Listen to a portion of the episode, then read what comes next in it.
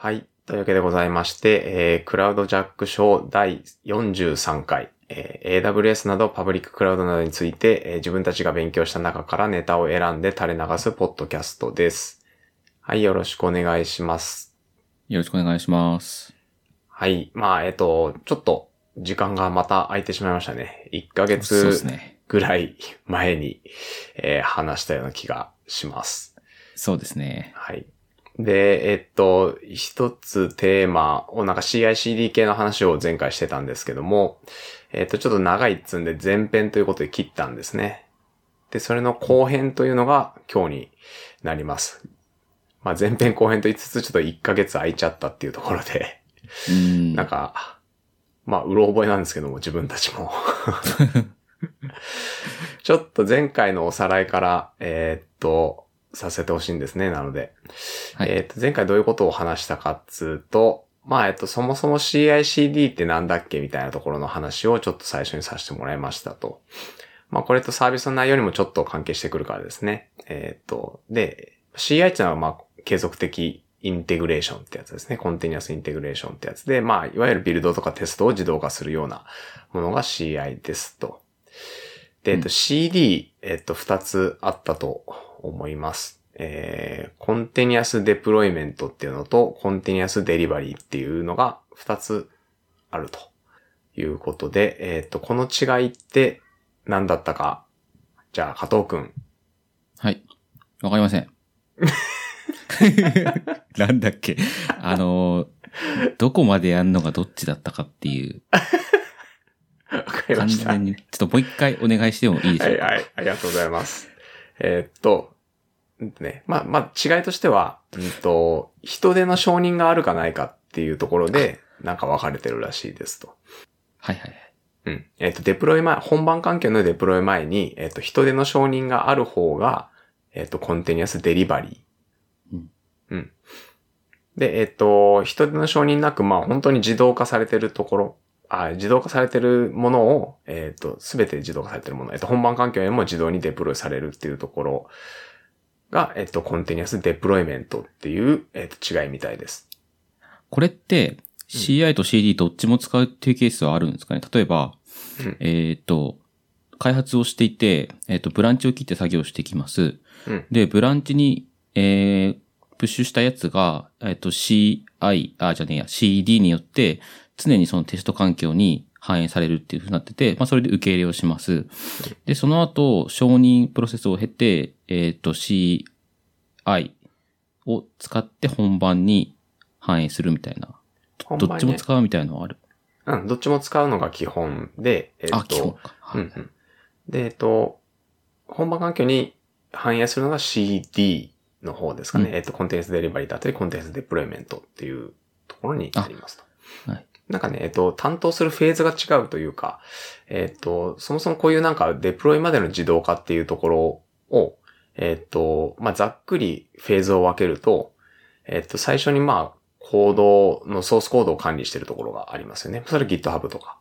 うん。そこから始まり、えっと、そいつをビルドして、テストして、テストっていうのは自動テストですね。ここで言うと。自動的なテストをして、えっと、まあ、どこかにデプロ、えーデプロイする。えっと、ステージング環境だったり、えっと、テスト環境だったりすると思うんですけど。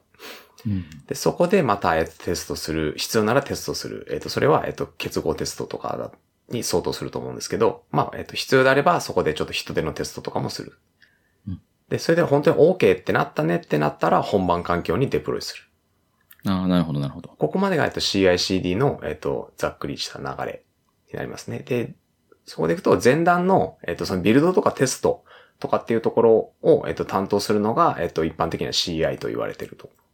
うんう。んうん。で、そのデプロイメントとかのところを、えっと、担当しているのが CD と呼ばれているもの。はい。で基本的には、まあ、セットで使って CI/CD と言われていますが、えっと、CI だけで、えっと、使うっていうケースももちろんありますし、うんえっと、CD だけでやるっていうケースも、まあ、あるっちゃあるんじゃないですかね。えっと、そそれは、えっと、だから CI までは自動化するけど、えっと、コードのデプロイメントとかは、まあ、人手でやろうとか、うん。いうケースもあるかもしれない。これは、えっと、前提としては全て自動化するっていうのが CI/CD のコンセプトなので、えっと、うん。そこは、えっと、全部合わせて使うっていうのが、で全部合わせて自動化するっていうのが、まあ、えっ、と、目指すべきところっていう感じですかね。はいはい。はい。了解っす。はい、ありがとうございます。えーっと、でいくと、なんだっけ、そっか、えっと、人手の承認が挟むとなんかコンティニュアスデリバリーっていう名前になるんだよっていうのが、まあなんかまあ名前の定義でだけではあるんですけども、一応おさらいですね。えっと、はいで、で、定義の話だけではあるんですけども、この後ちょっと、えっと、この辺の人手の承認があるなしみたいな話もちょっと、えっと、入れるので、えっと、まあ、うっすらと覚えておいてもらえると。っていうところでございます。で、それでいくと、えっと、前回、まあ、1ヶ月前ですけども、何話したかっていうと、ちょうど、さっき、えっと、分類した、その、まあ、前段の方、その CI とかっていうところを担当する、まあ、主に担当する、えっと、コード、えっと、ビルドとか、うんと、まあ、ソースコードとかを管理する、まあ、GitHub の AWS 版みたいなやつですね。で、コードコミットっていうもの。だからこの二つですね。コードコミット、コードビルド。えっ、と、さっき言った前段、前半の、えっ、と、ものを担当するところっていうところを、えっ、と、話したのでした。うん。はい。で、今日は、えっ、と、まあ、講談というか、もう少し、えっ、と、CD 寄りの話に、えっ、と、なります。はい。ここまでで大丈夫ですかね？はい。はい。ではですね、えーっと、今日話すのは主に、えっと、コードデプロイっていうのと、まあ、コードパイプラインっていうものの2つのサービスについて話したいと思っています。で、えーっと、まあ、例によってちょっと概要ばっかりなんですけども、まあ、どういうふうに使うのかなとかもちょっと考えてみたので、えーっと、まあ、その辺も含めて話したいと思いますが、まあ、 Code、まず CodeDeploy からですね。えーと、まあ、 Continuous、えーっと、まあ、名前がデプロイってなってますけども、 Continuous Deployment とか、えーっと、デリバリー、あ、デリバリーは違うか、えっと、うん Continuous Deployment とかを担当するのが、まあ、 CodeDeploy なのかなとは思うんですけども、まあ、えっと、そういう名前ついてるんですけど、えーっと、まあ、対応サービスが限られていますと。うんで、なん、何を言ってるかというと、えっと、デプロイ先として、えっと、選択できるのが EC2、えっと、ラムダ、ECS、もしくはオンプレミスなんですね。だからその中から選択して使うっていう感じなので、えっと、今言った、まあ、3つの AWS サービスと、えっと、オンプレミスに対する、えっと、その CD とかっていうのが、まあ、えっと、実現できるようなサービスと捉えてもいいかもしれません。だから、あまねく環境に、えっと、その、デプロイするっていうツールでは、まあ、えっと、なさそうな感じですね。えっと、例えば EKS とか、えっと、他にもいろいろあると思うんですけども、えっと、そでそもそも、えっと、クラウドフォーメーションとかを、えっと、がっつり対応してるとかっていうわけではないですし、えっと、だから、まあ、繰り返しになりますが、EC2、ラムダ、ECS にデプロイする時のツールの一つの選択肢としてなるようなサービスになるんじゃないかなと思ってますと。うんで、まあ、この辺ちょっともう少ししつこく話すんですけども、えっと、ラムダとか、とか、えっと、ECS もそうなんですけども、えっと、デプロイする時のツールってもういろんな選択肢ある、あるはずですよね。うんえっと、まあ、ラムダとかだったら SAM とか、えっと、まあ、えっと、サーバレス、えーフレームワークでしたっけ？えっとか、とかっていうのもデプロイす、できる、えっと、ツールの一つになりますし、えっと、ECS だったら、えっと、 Docker Compose かも最近使えるようになったりとか、えっと、いろいろあるわけですと。で、えっと、多分加藤くんも、えっと、 CodeDeploy を使ってっていうよりは、 Amplify を使ってるって言ってましたよね。ああ、そうですね。はいはい。 Amplify は Amplify でまたデプロイの仕組みがあったりするのかな？ちょっと詳しくわかんないですけど、うん多分あっそうですねて、裏でコードデプロイとかそういう話でもなさそうな気がしたんですよね。概要をざっくりに読むと。うん。だからまあ、えっと、いろいろありますよね。そういうデプロイする、えっと、サービスとかツールとかっていうのは。そうでまあ。そのうちの一つとして考えるぐらいでいいんじゃないかなと。だから、えっと、コードデプロイ絶対使わなきゃいけないよとかっていうわけではもう当然ないですし、うんえっと、だから一つの選択肢としてマッチそうだったら使うっていう感じなんじゃないかなと思ってます。じゃあまあどういう特徴があるかっていうところを、えっと、さらっと説明していきますが、えっと、まあ、いつもながらフルマネージドな、えー、デプロイ自動化サービスでございますと。いう感じですね。で、えっと、一個、えっと、特徴的なところとしては、なんかプッシュ型のデプロイっていうのとプル型のデプロイっていう概念があるらしくて、えっと、プッシュ型っていうのは、えっと、デプロイする人とかサーバー、デプロイするサーバーが、えっと、デプロイ先のサーバーを把握して、そいつらに、えっと、こう、えっと、デプロイするアーティファクトとかを置いて、置きに行って、えっと、インストールするとかっていう働き方だ。多分、 Ansible とかが多分、基本的にそうだと思うんですけども、えっと、まあ、もしかしたらプル型も選べるのかな、 Ansible とか。ちょっと詳しくわかんないですけど、えっと、まあ、そういう感じですと。プッシュしていくっていう感じ。で、えっと、この CodeDeploy っていうのは、プル型のデプロイと言われていて、えーっと、要は何言ってるかというと、えーデプロイ先になんかエージェントみたいなのがインストールされていますと。EC2 とかだったら。そいつらが、えーっと、デプロイできるようになったよっていう通知を受けて、えっと、取りに行く。自分たちで取りに行って自分たちにインストールするっていうのがなんかプル型の概念。らしくて、えっと、コードデプロイは基本的にこのプル型っていうのが、えっと、か、えプル型でのデプロイになります。っていう感じですね。で、まあ他のデプロイツールもそうだと思うんですけども、いろんなデプロイ方法を選択可能になっています。で、えっと、まあ代表的なところでいくと、えっと、インプレイスってやつで、とか、えっと、名前聞いたことあると思うんですけど、ブルーグリーンデプロイとか、えっと、カナリアデプロイ。カナリーかな？カナリアだと思うんですけど、カナリアデプロイとか、うんとか、あとはね、リニアオールアットワンスとかって名前のやつもありましたね。えっと、一個一個簡単に説明していくと、インプレスっていうのは、えっと、一気に置き換えるってやつですね。今、えっと、デプロイされているサーバー群をまるっと、えっと、次のバージョンに置き換えるみたいなやつがインプレイスですね。これは、えっと、ダウンタイムが発生したりだとか、えっと、するっていう特徴、えっと、メリデメリットとかあると思うんですけども、うんと、なんで、えっと、最近は、えっと、ブルーグリーンとか、えっと、カナリアとかっていうのが、えっと、人気のデプロイ方法になってますね。ブルーグリーンっていうのは、えっと、二つ2系用意しておいて、えっと、それらを切り替えれる。前のバージョンと、えっと今のバージョンっていうのを、えっと、切り替えれるようにしておいて、えっと、なんか事故ったりとかしたら、えっと、元に戻すっていうことが簡単にできるようなものになりますと。えっと、で、まあ、ブルーとグリーンっていうのを、えっと、グリーンの方が新しいのかな？ちょっとわかんないけど、うんと、まあ、そんな感じで用意しておくと。で、えっと、そっちに新しいのをデプロイして、えっと、まあ、ロードバランサーとかを切り替えて、えっと、そういう工夫をするっていうのがブルーグリーンデプロイですね。うんで、えっと、カナリアっていうのが、えっと、これなんか、炭鉱に、えっと、鳥、あ、まあ、いいや、えっと、仕組みを先に説明した方がいいか。えっと、カナリアデプロイは、えっと、なんですかね、さっきのブルーグリーンは、えっと、2系あるのを、えっと、01で切り替えるみたいな感じなんですけど、えっと、カナリアの方は、えっと、ちょっとトラフィックを新しい方に、えっと、流しておいて、なんか問題ないかなっていうのをモニターして、よし、問題ないねってなったら全部、えっと、デプロイみたいな感じするのがカナリアデプロイ。で、さっき言いかけたんですけど、えっと、炭鉱にカナリアを、えっと、離して、なんか毒ガスとかなんかなってないかなみたいなのを、えっと、カナリアが戻ってきたら OK みたいな感じで炭鉱の、の作業する人が昔やってたらしいんですよね。えっと、戻ってこなかったらカナリア死んじゃってるんで、えっと、この炭鉱危ないねとかっていう、まあ、なんかそういう、うんと、作業の仕方をしてた。ところから由来しているらしいですが、カナリアデプロイというのがあります。でこれも人気ですと。でなんかリニアっていうのが、えっ、と、もう一つなんか分けられてて、うんと、さっきのカナリアっていうのは、えっ、と、コードデプロイの中では、えっ、と、例えば10%流して、えっ、と、新しいバージョンにトラフィックを流して、えっ、と、問題なければ残りの90%全部バッってやるのが、えっ、と、コードデプロイではカナリアデプロイと呼ばれていて、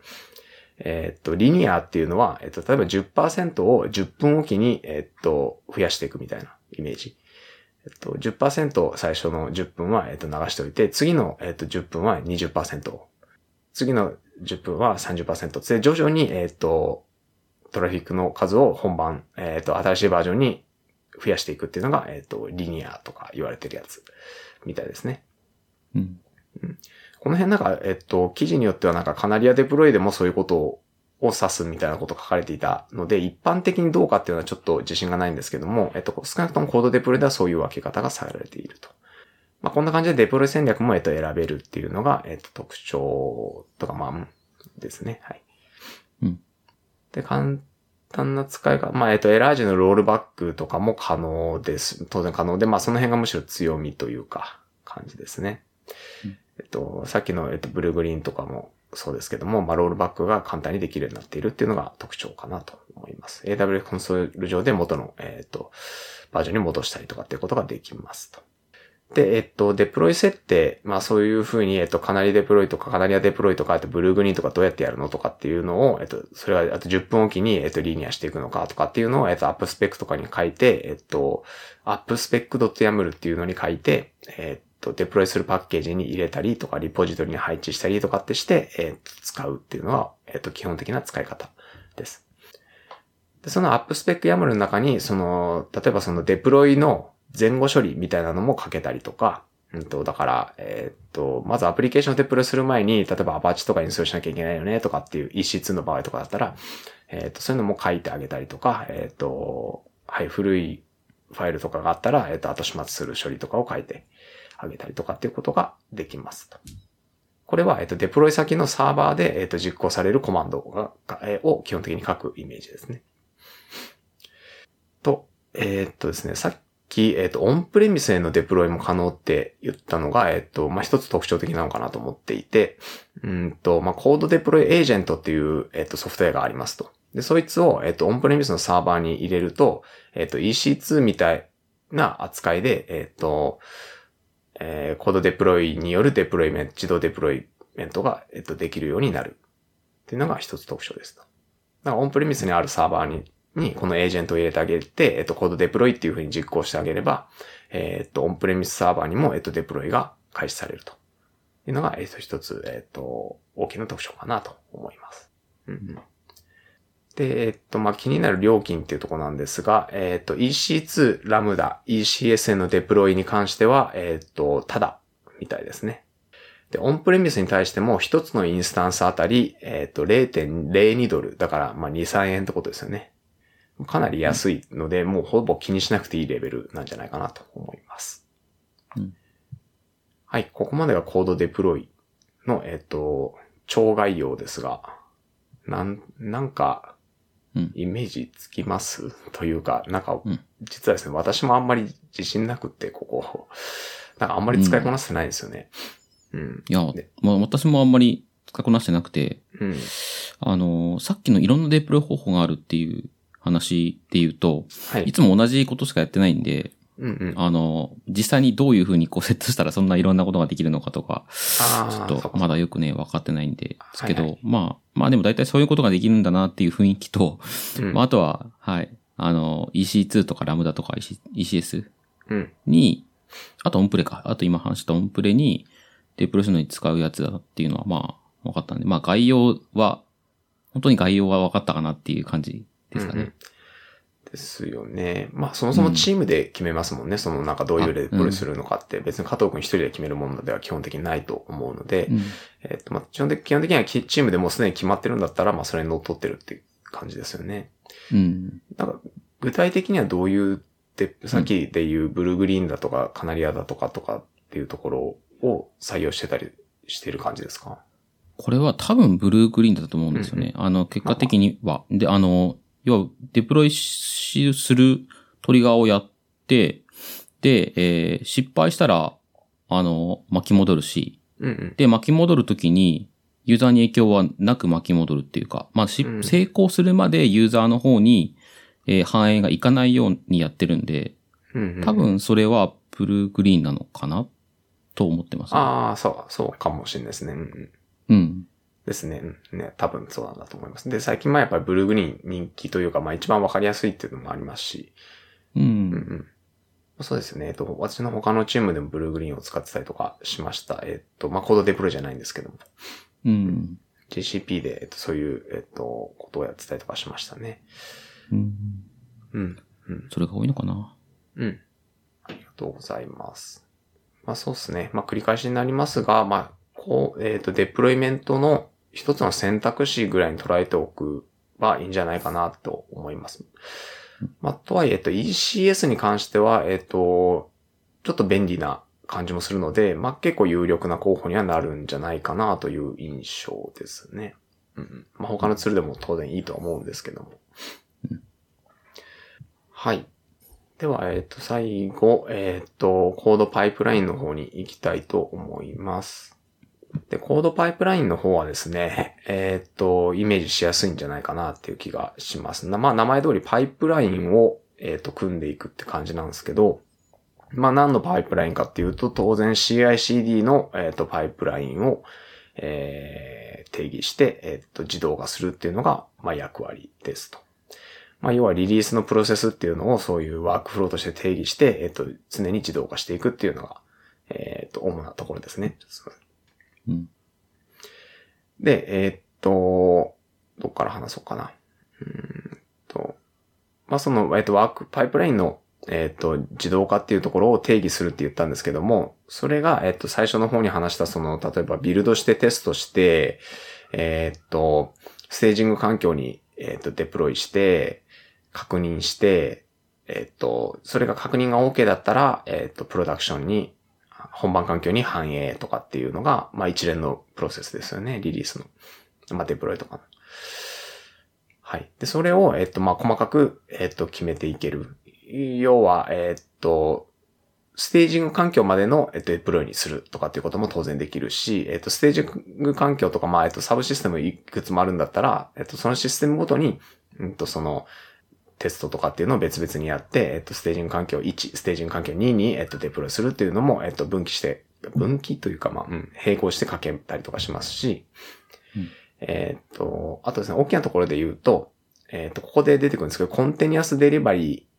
ーができると。まあ何が言ってるかっていうと、人手の承認を、えっと、ここの一つのブロックとして挟み込むっていうのが、一つの機能としてついていますと。要はですね、えっと、これ、あ、通知とかも行う機能あるんですけど、えっと、ステ例えばステージング環境までの、えっと、デプロイと、えっと、自動テストまでは終わりました。ってなった段階で、えっと、 Slack とかえっとに、えっと、てかまあ SNS 経由なんですけども、えっと、 Slack とかえっとメールとかで通知を送るっていうのをまずできますと。で、その通知を受け取った人が、えっと、人手で承認するっていう、えっと、ブロックを一つ設けることができると。で、そこまで、えっと、そ、え承認されるまで、そのパイプラインは止まってるんですね。で、最後に、えっ、と、ステージング環境のものを、えっ、と、その承認者が、えっ、と、ポチポチやったりとかして、えっ、と、まあ、えー、なんかモンキーテストとかやって、えっ、と、確認する。あ、まあ、これでリリースして OK だねってなったら、えっ、と、AWS コンソール上で、そのコンコードパイプラインの中で、えっ、と、人手のアプローバルっていうボタンがついているので、そこをポチッと押すと、えっ、と、本番環境への、えっ、と、デプロイっていうパイプラインが流れるようにできる。うんだから、えっと、そこの人手の承認を挟まなければコンティニアスデプロイメントになるし、えっと、人手の承認を挟むと、えっと、コンティニアスデリバリーになるということが、えっと、コードパイプラインの機能として、えっと、実現できるというのが、えっと、特徴になっています。一つの特徴になっています。はい。で、えーっと、で、中に入っている一つ一つの、えっと、例えば CI ツールとかっていうのは、えっと、実はいろいろ対応していて、別にコードビルドとかコードデプロイとかを、えっと、だけを使わなきゃいけないってわけではないですし、えっと、当然コードコミットとかじゃなくて GitHub とかを使うってこともできますと。いうことで、えっ、と、いろんなプロバイダーと連携が可能で、えっ、と、例えば Jenkins とかを使って、えっ、と、CI/CD とかを、えっ、と、作るっていうのも、えっ、と、このコードパイプラインで、えっ、と、パイプラインが組めます。で、えっ、と、さっきもちらっと言ったんですけど、通知の機能も、えっ、と、あって、まあ、通知を SNS に飛ばすっていうブロックも、えっ、と、まあ、一つ一つアクションっていうらしいです。とか、ステージっていう名前があるらしいんですけど、まあ、そういうのを、えっ、と、入れることができるという感じですね。任意の通知先に、えっ、と、通知ができるというようになります。あとは、えっ、と、まあ、費用の方ですけども、えっ、と、アクティブパイプラインにつき、えっ、と、月に1ドルということですね。まあ、かなり安いですね。で、このアクティブパイプラインって何なのかっていうところでいくと、えっ、と、30日以上存在していて、月に1回以上実行されたパイプラインのことを、まあ、アクティブパイプラインというので、えっ、と、だからまあ、簡単に言うと、えっ、と、1ヶ月間のうちに1回でも実行されたら、えっ、と、それは、えっ、と、月に1ドルかかるよっていう感じですね。うん。うんうん一回も実行されなかった月は、えっと、そのパイプラインに関しては、えっと、0円みたいな感じになるみたいです。だこれもまあ、まあ、ほぼ気にしなくていいような、えっと、レベルの費用感かと思うので、えーまあ、気にせず使えばいいんじゃないかなと思います。まあ、一つの例、えっと、パイプラインの組み方の例としては、うんと、例えば、えっと、ソースコードを管理する場所として GitHub を使ってるんだったら、えっと、トリガーを GitHub のマージにするとか。で、その GitHub のマージをトリガーにして、このパコードパイプラインを走らせる。で、次に、えっと、コードビルドで、えっと、ソースコードのビルドをします。まあ、例えば Java とかあったら名文とかを、えっと、走らせるとかですね。で、コードビルドで、えっと、ユニットテストを次にします。で、ここまでもう全部自動化ですね。えっと、GitHub のマージを、えっと、トリガーにして、ここまで全部自動化される。で、次も自動で、えっと、ステージング環境に、えっと、デプロイする。ユニユニットテストに通ったらですけども、もちろん。えっと、通ったら、えっと、ステージング環境にデプロイされる。で、ステージング環境で、えっと、インテグレーションテストとか、人での確認とかっていうのもしてもいいですし、えっ、ー、と、まあ、とにかくステージング環境でそういう自動化のテストを行うと。人手の確認入っちゃうとちょっとここで自動化が止まっちゃうんですけどね。はい、まあ、自動的なテストを行う。で、えっ、ー、と、この段階で、えっ、ー、と、ここまで全部通ったら、えっ、と、コードパイプラインがここまでのフェーズは、えっ、と、青色になってるわけですね。えっ、と、緑色かな、緑色になっているわけなんですけども、この段階で、えっ、と、リリース承認者に通知を送る。ってすると止まってるわけですね。そこでパイプラインが。で、承認者が通知を受け取って、えっ、と、リンクを見に行って、えっ、と、確認する。で、アプローバルってすると、えっ、と、パイプラインがまた動き出す。で、後ろでは何をやるかというと、本番環境にいよいよデプロイされるっていうような。例えばこういうようなパイプラインが考えられるかなと思います。うん。こんな感じで使っていく感じですね。はい。はい。では、えっと、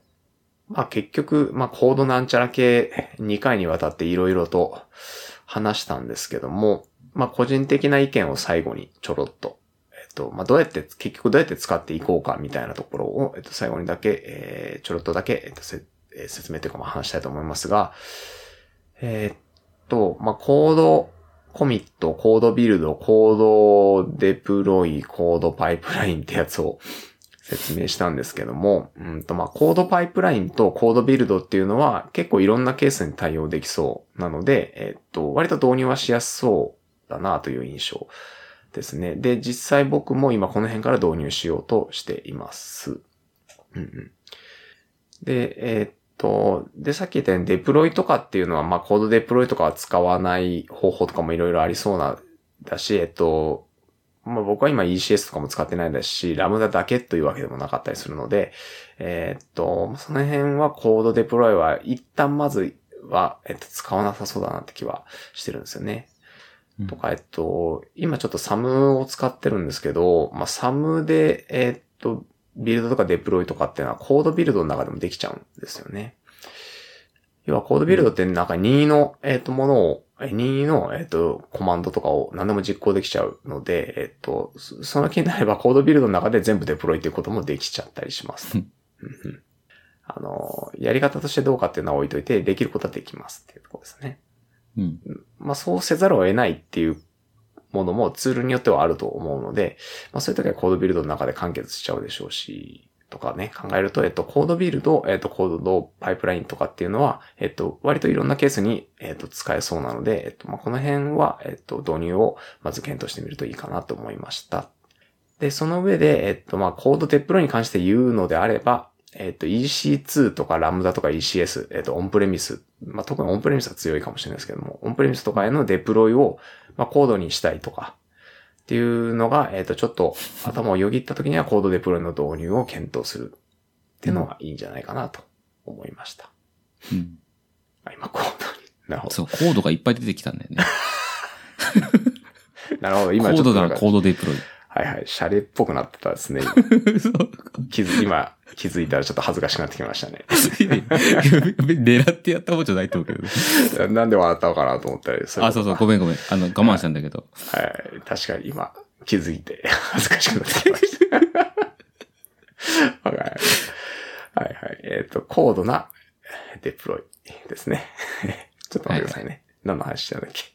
ちょっと。えっと、はいはい。まあまあ、そういう、うん。あの、いい感じの、えっ、ー、と、デプロイをしたいっていう時には、えっ、ー、と、マッチしそうであればコードデプロイを使えばいいんじゃないかなっていう、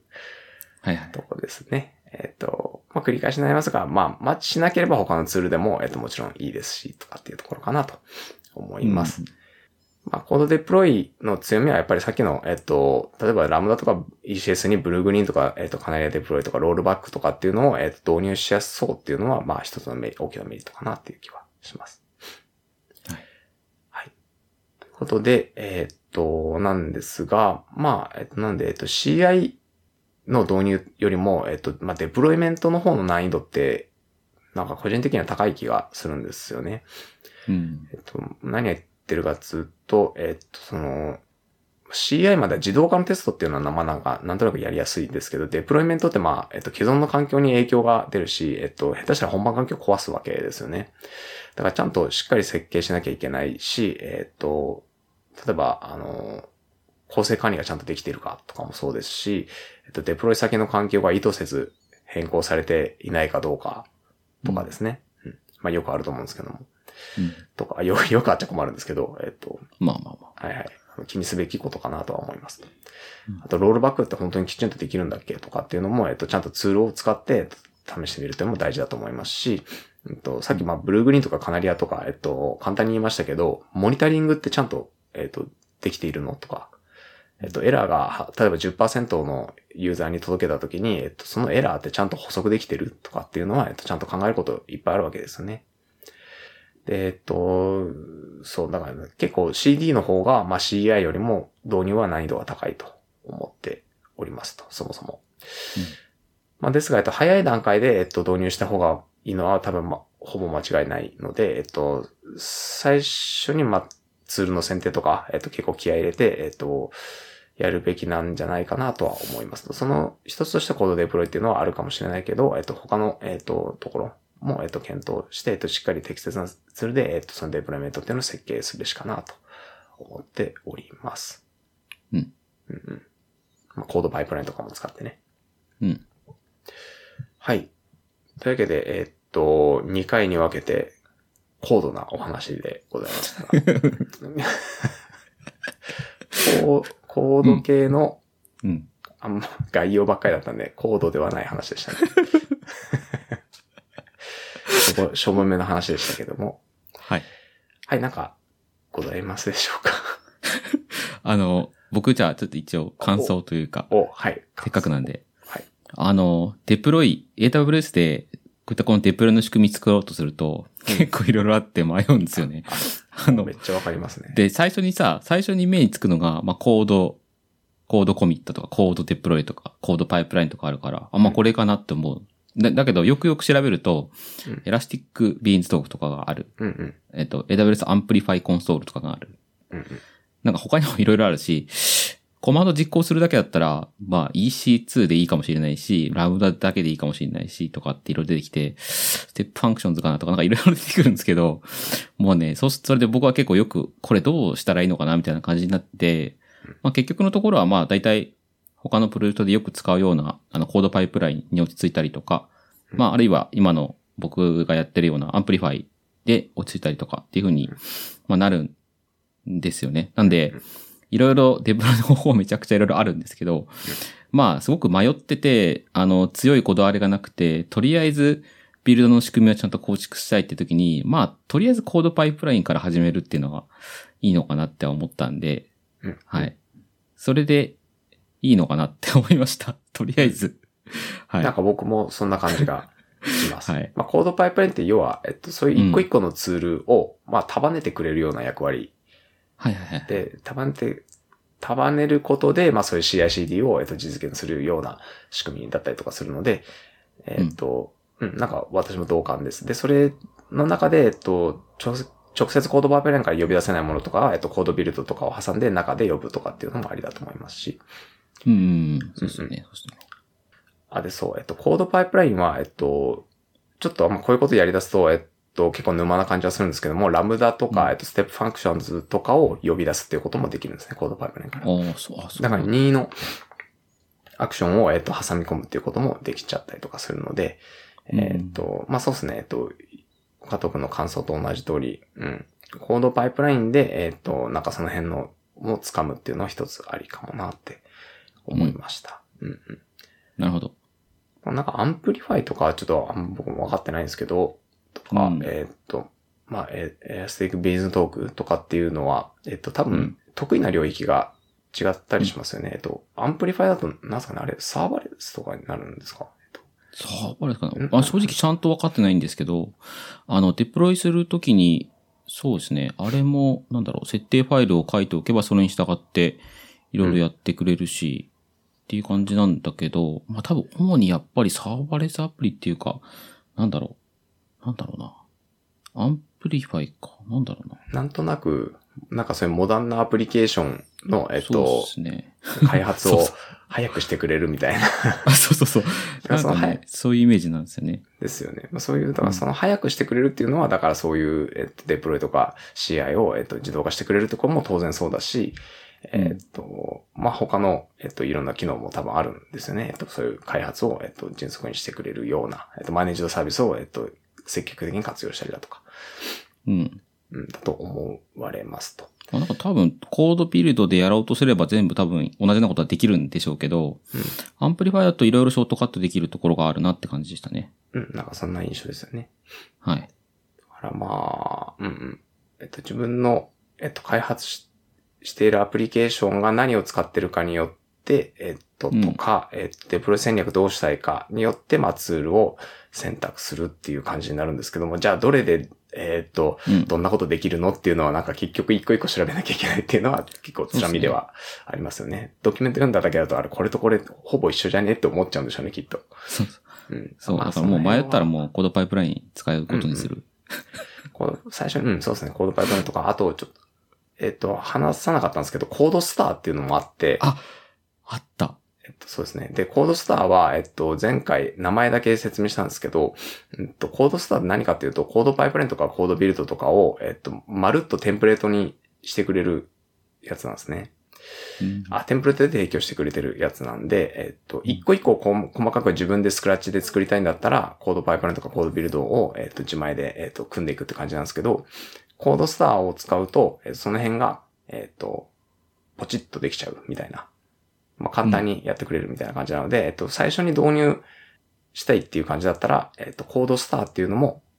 えっと、いいかもしれないですね。えっと、そういう CICD とかの感覚をつかむとか、えっと、そもそもテンプレートで、えっと、賄えちゃうようなケースだったら、えっと、コードスターっていうのがはい。あるかなと。中では、えっと、コードパイプラインが組まれたりとかするので、えっと、うん結局同じことなんですけども、うん、そういうのもあったりします。それだ。それですね。